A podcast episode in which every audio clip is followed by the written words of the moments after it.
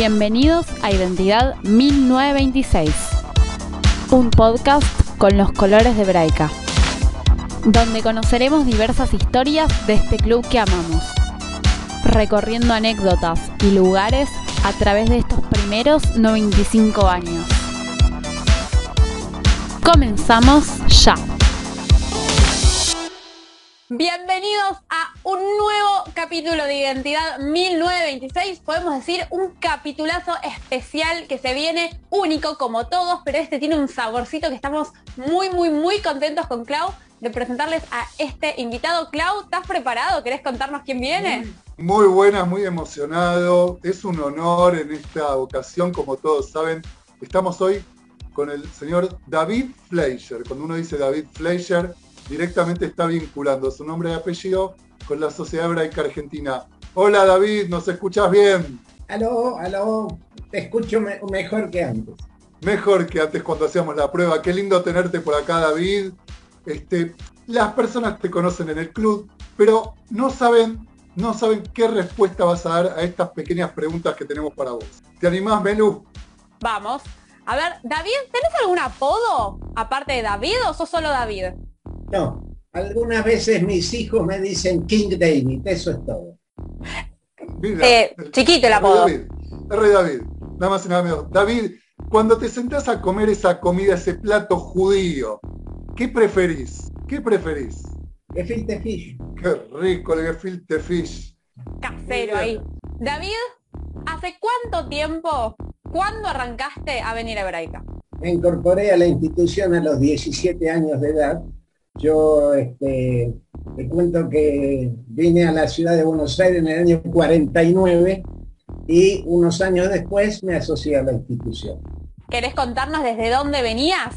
Bueno, yo soy oriundo de Santa Fe, mi familia se mudó a Buenos Aires después de mi bar y desde entonces este, inmediatamente me inscribieron, por supuesto, en todo el marco comunitario porque la intención de mi familia era venir a Buenos Aires para fortalecer nuestra identidad judía en un marco donde había mayores posibilidades. Por eso, inmediatamente, los primeros días en Buenos Aires ya me inscribieron eh, mis padres en el seminario de Morín, que funcionaba en la AMIA, me inscribieron en, la organización Maccabi, que funcionaba en un galpón en la avenida Córdoba, y de ahí encontré los primeros marcos de relación. Pero un año después, lo más importante, porque ahí sí se fortalecieron las bases de mi actuación institucional, me incorporé al movimiento hebraísta. Era, en hebreo es Tumat Hanora Ibrid, la juventud de habla eh, hebraica.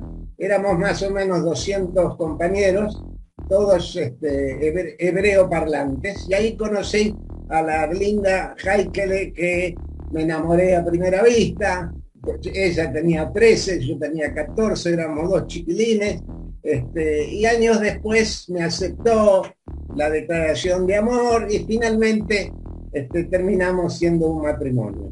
Fue la única, este, la única mujer en mi vida, este, me refiero a enamoramiento. ¿sí?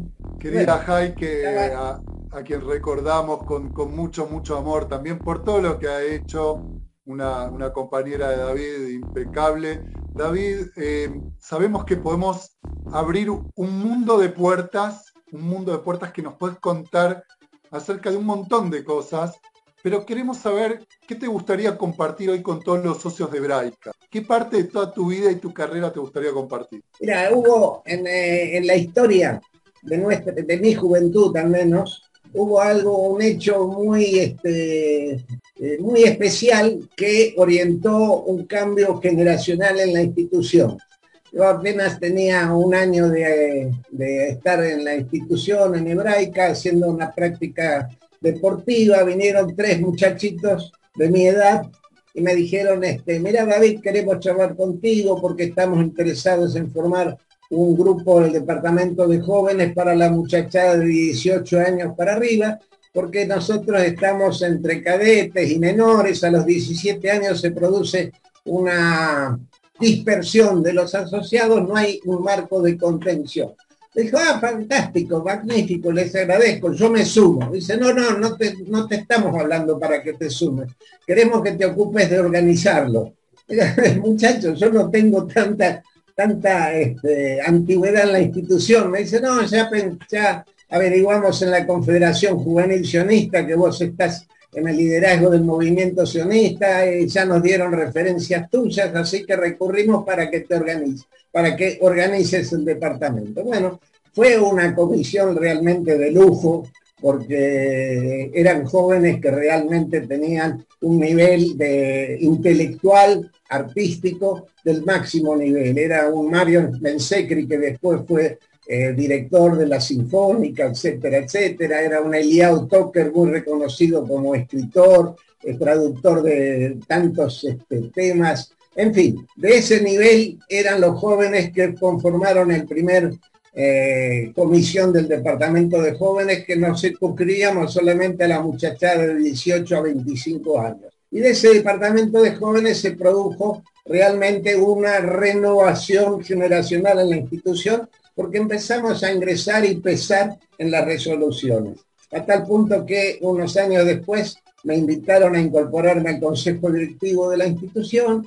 Ya entonces, por supuesto, ya tenía todo un antecedente de varios años de haber actuado en el liderazgo juvenil de Hebraica con mucho reconocimiento, con mucho aprecio realmente. Habíamos tenido un éxito extraordinario. ¿Por qué? Porque fue en el único marco importante dentro de la comunidad que contenía o reunía a la muchachada de 18 a 25 años. Y es la, edad de la búsqueda de parejas, la edad donde este, estábamos, estábamos este, en la cúspide del interés de los jóvenes de que hubiera un marco de esa característica y se creó y se desarrolló y anduvo muy, muy bien. David, eh, dos, preguntas, perdón, no, sé si te interrumpía, pero a ver, dos preguntas. Una es de qué año aproximadamente o específicamente nos hablas y por otro lado, ¿cuáles fueron los proyectos que, empezaron a impulsarse a partir de esto?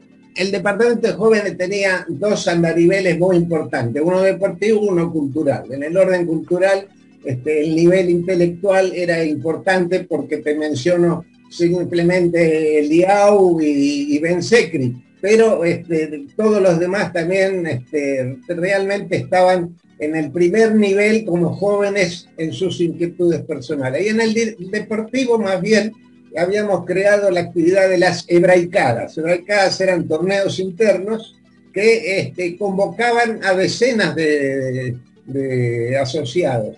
La hebraica se fortaleció con este ingreso fundamental de, jóvenes. La institución se fortaleció, se renovó. Por entonces no teníamos la importante torre que después del año 55 se generó, a tal punto que se este, estaba construyendo la torre. Y el departamento de jóvenes había avanzado tanto en la captación eh, de asociados que nos asignaron todo el quinto piso para que lo inauguremos. Y, el Departamento de Jóvenes inauguró el primer piso de toda la, de toda la torre asignado a jóvenes. Este, eh, muy, muy, muy interesante lo que sin querer, la verdad como propio, eh, propio es, este, empuje propio, se transformó en una renovación del liderazgo institucional, a tal punto que cuando me incorporé al consejo directivo, yo era un muchachito de apenas 25 años con todos directivos de 50 para arriba, 60, 70. Y empezó a escucharse allá la versión de un joven que transmitía o era vocero de las inquietudes juveniles en la institución. Era una, la hebraica del primer tiempo, anterior a mí, era una institución donde después de las 21 horas había que entrar con saco y corbata. Los chicos hasta 10 años de edad no se aceptaban de asociados, es decir, se fue evolucionando y el departamento de jóvenes significó un golpe importantísimo en la renovación institucional. Desde el cuerpo directivo eh, observaron mi capacidad o nuestra capacidad y nos designaron en el año 58 para representar a la institución dentro de la delegación argentina al primer Congreso Mundial de Jóvenes Líderes del Mundo. El Estado de Israel tenía solamente 10 años de existencia y Haikele, mi novia, y yo fuimos designados por la institución para representarla en este eh, convocatoria del liderazgo juvenil del mundo. Bueno, llegamos a Israel y en Israel me dieron el honor de presidir el Congreso. Eh, había una circunstancia de que además de liderazgo, tanto Jaime como yo somos hebreo parlantes. Entonces eso facilita realmente eh, crear puentes de mayor fortaleza con el liderazgo eh, israelí propiamente. el, idioma dejó de ser un obstáculo y se transformó en un justificado acercamiento como puente de este, interacción. Después del Congreso Este, a nuestro regreso a Buenos Aires, se fundó, el, se creó el Consejo Juvenil Judeo Argentino. Para entonces yo ya había actuado en la Confederación Juvenil Sionista, pero en los centros juveniles dispersos en el país no estaban afiliados, no actuaban dentro de la Confederación Sionista. Entonces creamos el Consejo Juvenil como un marco de convocatoria y ahí sí abarcamos una presencia efectiva en el, de los centros juveniles que eran la manera de este, ligar el eslabón de conexión entre los adultos y la juventud.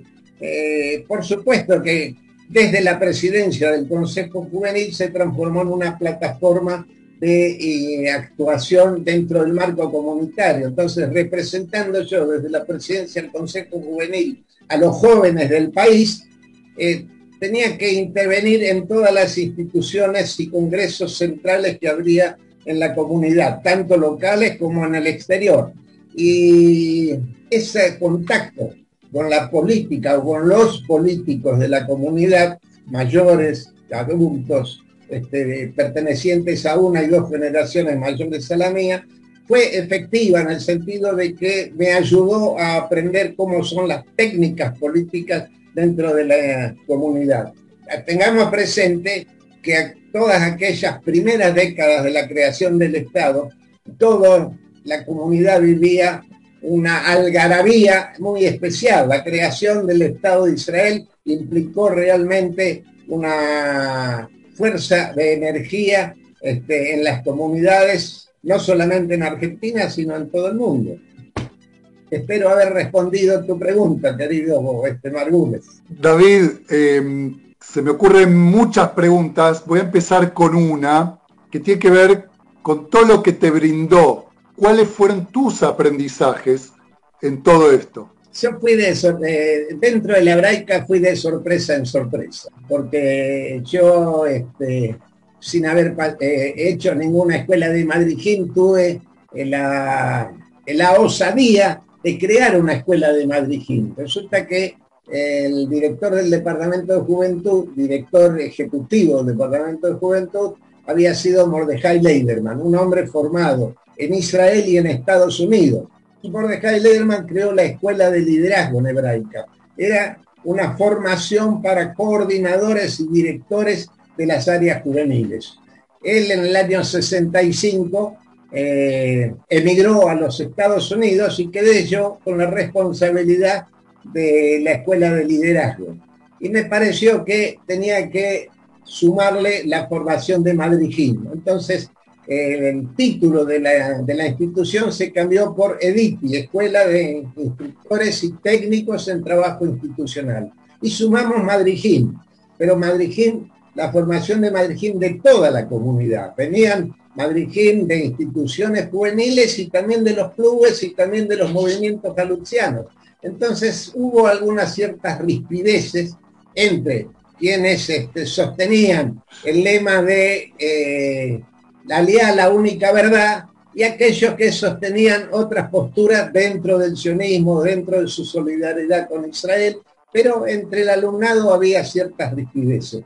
De todas maneras, esa edite llegó en un momento a ser el marco de convocatoria más numeroso de formación de líderes juveniles fuera de Israel. Es decir, en Buenos Aires funcionaba el marco de formación juvenil del liderazgo más numeroso en todo el mundo, con excepción de Israel.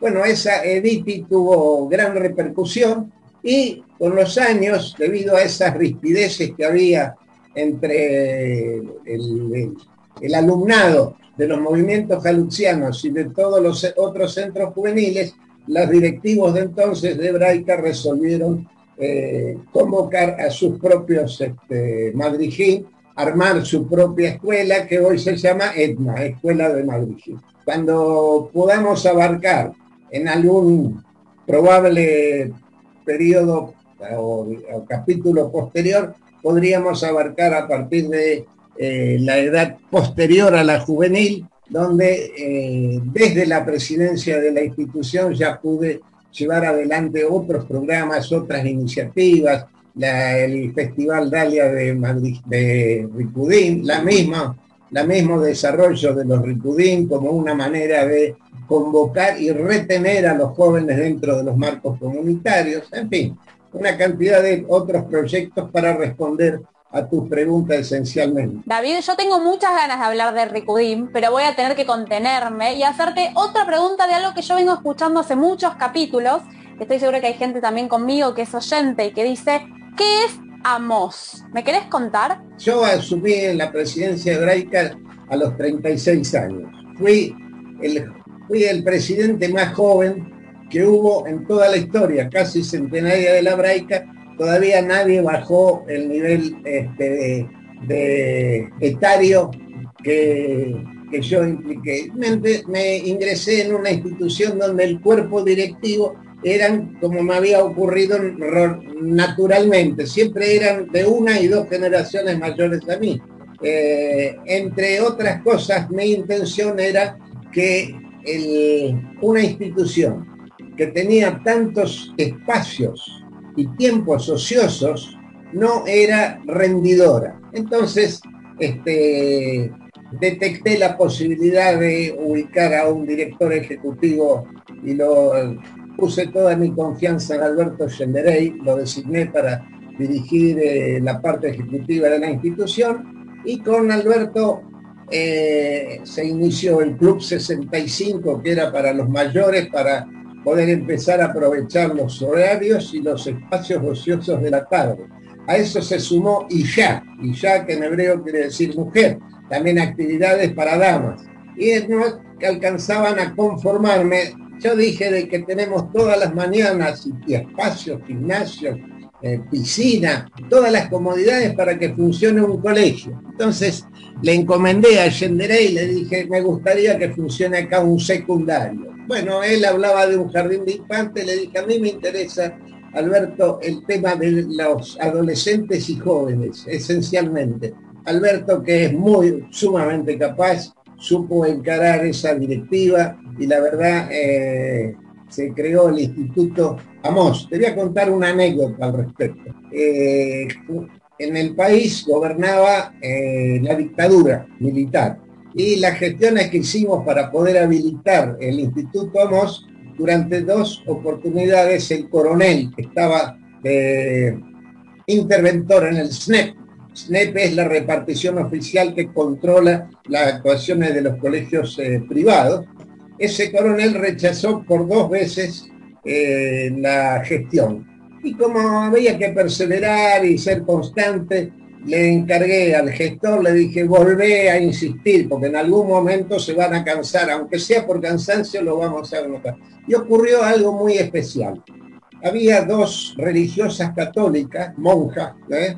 que lo pararon en, el, la repartición oficial a nuestro gestor y le preguntaron por qué Hebraica quiere eh, titular o nominar a un instituto de enseñanza con un nombre bíblico cuando de todas las 50 escuelas que funcionan en la red escolar judía, ninguno tiene un nombre bíblico. Bueno, tomamos conciencia de que realmente hay este, se honra y se da el homenaje a políticos, a periodistas, escritores, etcétera, pero ningún nombre específicamente eh, bíblico. Y nuestro gestor les explicó a las damas que lo habían interpelado que eh, Amós era el único, o por lo menos el primer profeta reconocido como que eh, postulaba la acción social, la igualdad, eh, y que eso es un tema que fascina a los adolescentes. Entonces,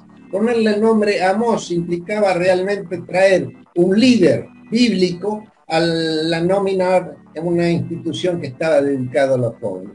Mira, después de esa entrevista, de esa interpelación, habrán pasado unos 20 días y recibimos la autorización para que funcione el Instituto Amos. Bueno, este, mi pensamiento enseguida voló a pensar de que estas dos eh, religiosas eran como dos ángeles que habían presuntamente incidido eh, sobre el coronel que previamente se había negado a que autorice. Y a partir de esa autorización nos dijimos quiénes éramos los que resolvíamos. Genderey, David Fleischer y Heike Fleischer, porque era mi consultora máster. Digo, Heike, este, no tenemos programa, no tenemos directora, no tenemos este, eh, aulas, equipamiento, pero tenemos la autorización y no lo puedo desperdiciar. Así como en su momento habíamos iniciado la escuela Martín Buber con 15 niños en primer grado, si reunimos a 15 chicos, largamos este, el AMOS. De alguna manera vamos a resolverlo. Bueno, eh, empezaron los madrijín de los grupos de chicos de 12 años a tratar de boca a boca difundir la, el AMOS. Muy bien. En lugar de los 15 niños iniciales hubo 86 inscritos e iniciamos en lugar de una aula con tres aulas de primer año. Esa es la historia de iniciación de AMOS. Lamentablemente, este, si bien teníamos eh, cubiertos los 350 alumnos a los 5 años, teníamos 350 alumnos y lista de espera para ingresar, porque Amor tenía una programación muy, muy, muy cautivante. Eh, lamentablemente la bomba que hubo en la AMIA en el año 94 tuvo su proyección contra la hebraica y se difundió de que hebraica podría ser una institución eh, amenazada también por un posible tercer atentado. Eso hizo que los padres eh, retiren a las alumnas y los alumnos que estaban en Amos porque tenían que venir todos los días a un edificio presuntamente en riesgo. Y eso generó un cambio y en pocos años Amos, este, que se trasladó a otro marco, se unificó con una escuela que estaba en muy malas condiciones, el Wolfson de Belgrano.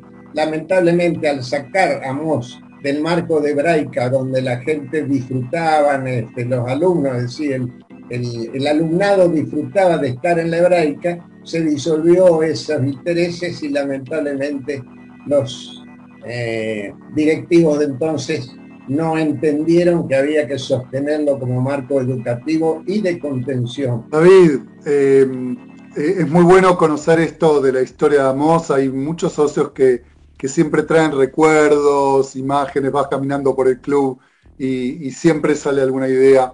Te quiero traer un poquito más acá, pero recordando todo esto que nos contás de la creación de la juventud. ¿Cómo ves hoy? La pregunta es, ¿cómo ves hoy a la juventud eh, judeo-argentina o si querés a la juventud dentro de hebraica. Estuve leyendo unos artículos recientemente y saqué en conclusión que realmente los cambios generacionales que eran en la época de principio de siglo, durante el primeros este, medio siglo del, del siglo XX, las diferencias generacionales se desarrollaban con mucha mayor lentitud que las actuales. Actualmente la tecnología cambia tan rápidamente que incide también en la velocidad con que cada generación va quedando eh, atrasada y no puede seguir el ritmo de la nueva generación. Es decir, entre los millennials y los Z hay mucho menor distancia en el tiempo que lo que había entre mis abuelos y mis padres o mis padres conmigo, donde pasaban años y las diferencias eran lentamente de transformación. Así que en respondiendo a tu pregunta, te digo que realmente hoy por hoy detectar cuál es el interés de los jóvenes, mientras uno eh, llega a detectarlo, ya quedó eh, traspasado el tiempo y hay nuevas inquietudes, nuevas motivaciones. Yo veo a mi bisnieta que tiene un año y medio de, edad como ella se maneja con el celular y sus deditos, que no lo puedo creer, me, resulta realmente sorpresivo, pero esa es la realidad. Somos complicados, los millennials, los centennials, debo, debo admitir que, tenemos esto, tenemos cambios, queremos todo ya, pero yo creo un poco, David, que hay cosas que, se van a mantener siempre, cierta pasión, ciertas ganas, cierto sentido de, pertenencia, eh, y siguiendo con esto y un poco con estas cosas que venimos hablando en los diferentes podcasts, estamos armando lista de deseos. Hebraica cumple, y me voy a corregir, 95 años, y estamos pensando deseos, en, como venimos hablando hoy, para la juventud. ¿Qué te gustaría desearle a la juventud? No tiene que ser un proyecto específico, porque como vos dijiste, todo cambia muy rápido últimamente, pero creo que hay cosas que van más allá del hoy.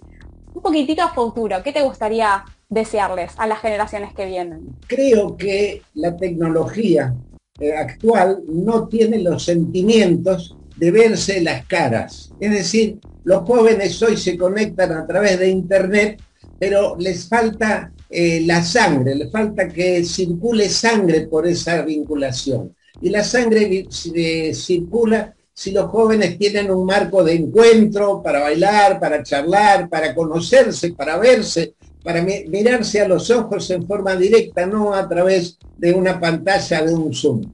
Y por eso es que muchísimos años atrás yo había llevado para que nuestras instituciones macabeas eh, establezcamos unas condiciones excepcionales para la juventud de 18 a 30 años, que sea de alguna manera ese proyecto se llama IAJA. Y bueno, por razones X no funcionó hasta el día de hoy, pero espero que algunos líderes actuales, este, cuerpos directivos actuales, asuman una convicción de que hace falta generar los marcos de encuentro para la juventud. Por ejemplo, Hillel es una entidad muy interesante, muy efectiva, pero su conexión con los miles de jóvenes universitarios que tienen registrado su conexión es a través de Internet. Y me parece que a esa conexión le está faltando el glóbulos rojos de la sangre, este, del contacto y de verse directamente entre los jóvenes.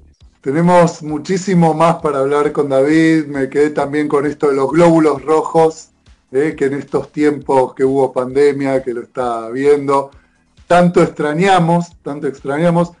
Nos vamos a despedir, pedimos que nos sigan también acá, hagan el clic para, para seguirnos, si nos gusta, si les interesa todo lo que estamos haciendo, siguen las redes. Así que David, muchas gracias. Los felicito por esta iniciativa que ustedes lideran, porque es importante y, y esencialmente yo siento que es una conexión de aquellos que fuimos el liderazgo de la institución con los actuales que también están repitiendo eh, alguna también cambio generacional importante. La verdad, este, tengo un especial reconocimiento a los actuales directivos que también son de una edad joven y los jóvenes están aportando al liderazgo institucional nuevas visiones y siempre para progresar.